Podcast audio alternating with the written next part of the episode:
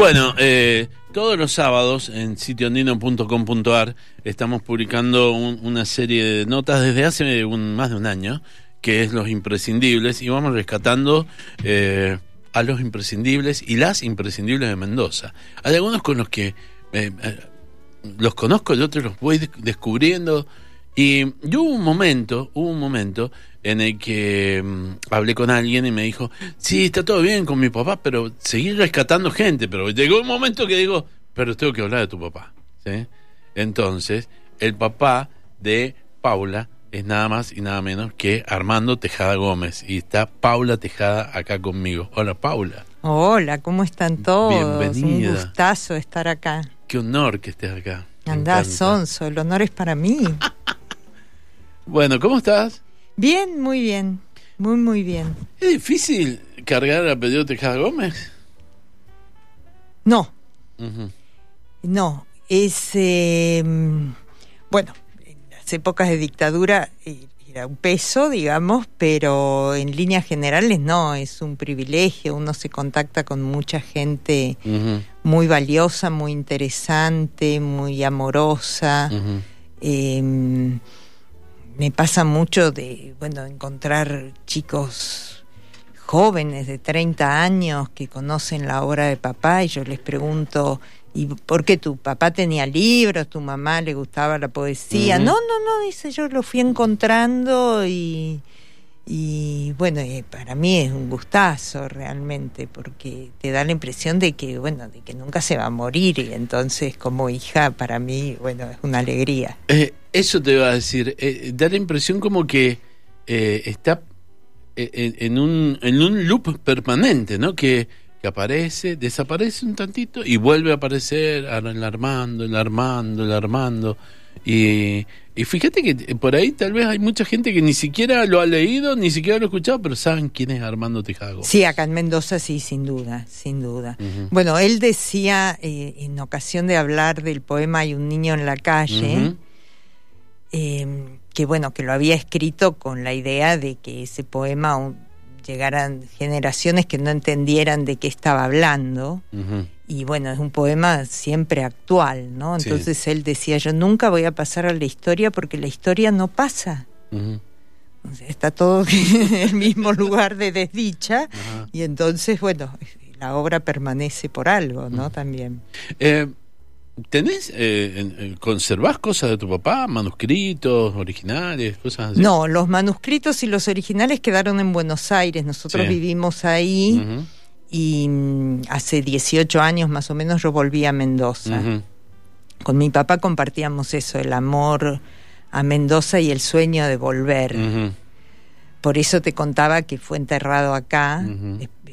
Sea, murió en Buenos Aires, estuvo en el Panteón de Sadaic, pero lo trajimos a Mendoza porque, bueno, porque en qué otro lugar podía estar que no fuera Mendoza. Por ¿no? supuesto. Y porque el plan era, bueno, volver a Mendoza.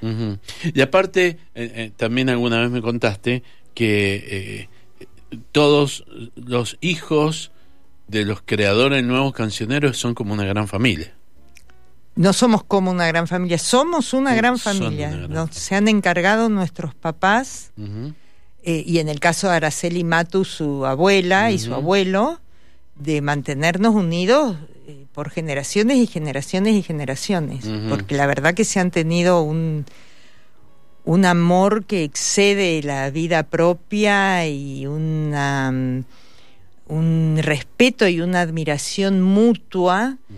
Que bueno que los han hermanado para toda la existencia realmente es imposible no vincularte con los hijos de Bustelo, de Marianetti, de Hamlet Lima Quintana, Ujú. de Tito Francia, es imposible, no, no podés, no podés, o sea, son nuestra vida, estamos todos hermanados.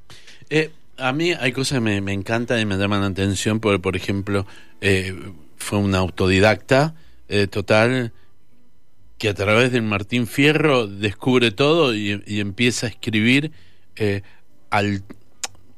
Yo quiero preguntarte a vos, eh, como hija, como de sangre, de su sangre, eh, ¿entendías eso, e- esa capacidad que él tenía para poder plasmar en, en- en letras lo que los otros no, no podían o no querían.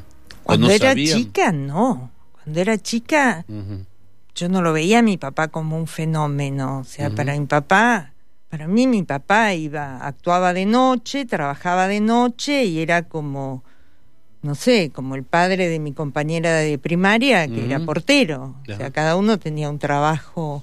No me daba cuenta y no, no le daba bolilla a nadie, además, ¿no? Ahora estoy súper arrepentida, ¿no? Pero, este, para mí era algo normal.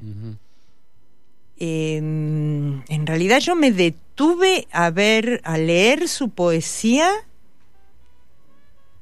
cuando tenía 17 años, ponele. Eh, trabajaba, mi primer trabajo fu- fue en un lugar muy aburrido y entonces, bueno, me llevaba libros para pasarla porque había periodos de mucho trabajo y periodos en que no tenía nada que hacer. Y ahí, bueno, lo primero que me anoté fue eh, Profeta en su tierra, que es una antología y que viste de vaga. Yo digo, bueno, me leo la antología es como si hubiera leído toda la obra. Estamos hablando año 79, Ujú. mi papá estaba en el exilio. Bueno, por algo empecé por mi papá también. Y fue la primera vez que me quedé impresionada. Digo, ¿cómo mi papá escribió estas cosas? Fue la primera vez que me llamó la atención y que vi que no era muy normal, digamos, el trabajo que él hacía. Eh, y después, bueno, fui descubriendo la obra y todavía ahora releo algunas cosas y digo, la verdad que, que bárbaro, ¿no? Qué, qué potencia para transmitir, aparte de que, bueno, él era un orador fascinante y escucharlo en los recitales era un regalo de los dioses, pero además qué, qué potencia la escritura, qué claridad, qué, qué, o sea, el mensaje que te quería dar realmente te llegaba, no había ninguna metáfora, no había, era una piña, otra piña, otra piña, otra piña, y que le habrá quedado de su época de boxeador cuando era adolescente, pero eso siempre me impresionó mucho. Y es el tipo de literatura que me gusta, digamos. Aparte, eh, y, y la trascendencia latinoamericana, o sea, porque cualquier obra de, de, de Armando Tejada Gómez puede ser leída en cualquier ciudad latinoamericana y se entiende y se vive.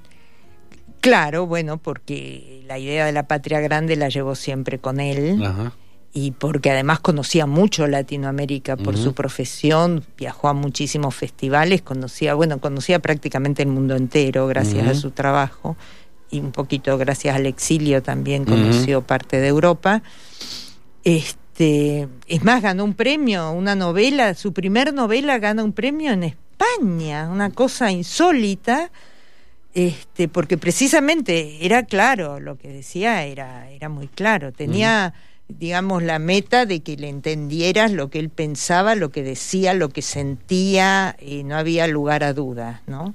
¿Sabes que eh, cuando hablamos de, de- de músicos y de artistas que, que los reviven, hay, hay toda clase y estilo, eh, desde músicos que se puedo nombrarte los Arcángel acá en Mendoza, que es una banda Ah, de los heavy amo, metal que se hicieron, o Jairo, el Rally Barrio Nuevo, eh, hay, o Residente también que lo hizo en, en- en algún momento. Eh, ¿Te sorprende eh, a veces que vos decís, ¿cómo puede ser que este tipo tome la letra de mi papá? Con los Arcángel sí me sorprendí. Y bueno, cuando me, mandan el tema Sí. por correo, yo digo, "Ay, ¿qué será esto? Porque viste un grupo heavy. La obra de Tejada era como un matrimonio imposible y sin embargo hicieron algo maravilloso. Y mm, supongo que por esta manera directa de comunicarse es que él llega a tantas generaciones. ¿no? Está bueno. La manera directa. ¿Sentís que hay alguien a- hoy, hoy en, en la actualidad, que tenga esa manera directa de comunicación? Bueno, Residente sin duda, este, también una piña tras otra. Eh, bueno, el Bruno Arias, el Rally, hay algunos eh, algunos músicos y poetas comprometidos, el Ramiro González, el Max Ibáñez, que es un poeta tremendo de Córdoba, Ujú. eh, que yo el Maxi siempre le dije, Yo creo que vos sos hijo de Hamlet y de mi papá, o sea que de ese matrimonio habría salido vos, por ejemplo, una cosa... Eh, los ha leído mucho y bueno, y, va por ese estilo, ¿no? hay pocos, y la verdad es que hay pocos, hay que buscarlos con lupita. Claro. Este, pero, pero hay, hay. Y te hago las últimas dos. Eh, ¿Quién eh, considerás que fue la, eh, mejor sociedad de, Armando Tejada Gómez? ¿Musicalmente hablando? Sí. No, todos, todos fueron matrimonios exitosísimos. Los únicos matrimonios exitosos que tuvo Tejada fue con los músicos. Ajá. O sea, no hubo alguien que era... Había química con todos. Sí, claro, vos ves la obra que hizo con el Cuchi o con Tito, con, con, Tito Francia, o Oscar Matus, César Isela, eh, Oscar Cardoso Campo, Osvaldo Avena, no sé, no el Cachorritro, bueno.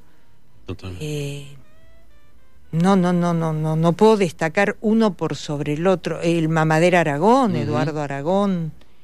Eh, no, no puedo destacar uno sobre otro porque mm, también estaba eso, te estoy nombrando todos los hermanos de mi papá también. Entonces, bueno, había una comunión estética y, y, y, era compadre con todos y entonces, bueno, esa comunión se daba, además unos artistas, unos músicos que decir, es infalible. Creo que yo escribo cualquier pavada, me lo musicaliza cualquiera de ellos y es un exitazo. Totalmente. Pero bueno, se juntaba el talento de la lírica con el talento del músico y, bueno, realmente fueron obras magníficas, que también eso ayudó mucho a vehiculizarlo en toda Latinoamérica.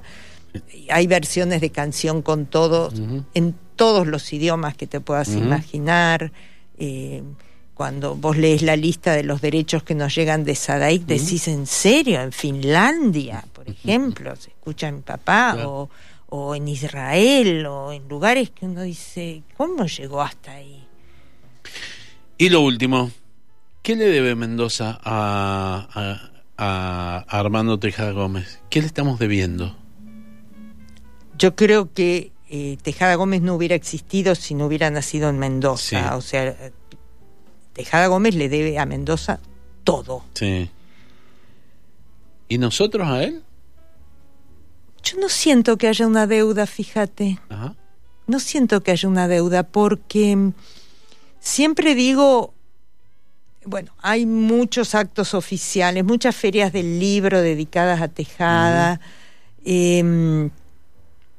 pero para mí el, digamos, el verdadero homenaje es cada vez que un músico nos pide un poema para musicalizar o cada vez que algún cantor incluye a Tejada en el repertorio. Para mí esos son tremendos homenajes, por lo que te decía antes, de, de, bueno, yo siento que yo me voy a morir y mi papá todavía no se va a morir, ¿entendés? Y bueno, y eso es fantástico, la verdad que eso es fantástico. Yo no creo que haya una deuda.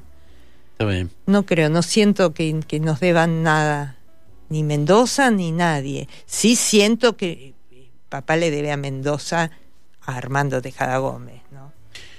Paula Tejada, muchísimas gracias. Ha sido muy amable en venir. Al contrario, un gustazo y mm, bueno, espero que nos sigamos juntando. Pero por supuesto, y la próxima vamos a hablar de otras cosas. Cuando quieras. Paula Tejada estuvo con nosotros acá en El Buen Salvaje. Escuchamos, eh, tenemos ahí un par de cosas. Creo que tenemos algo del rally, eh, algo de Jairo haciendo Armando Tejada Gómez.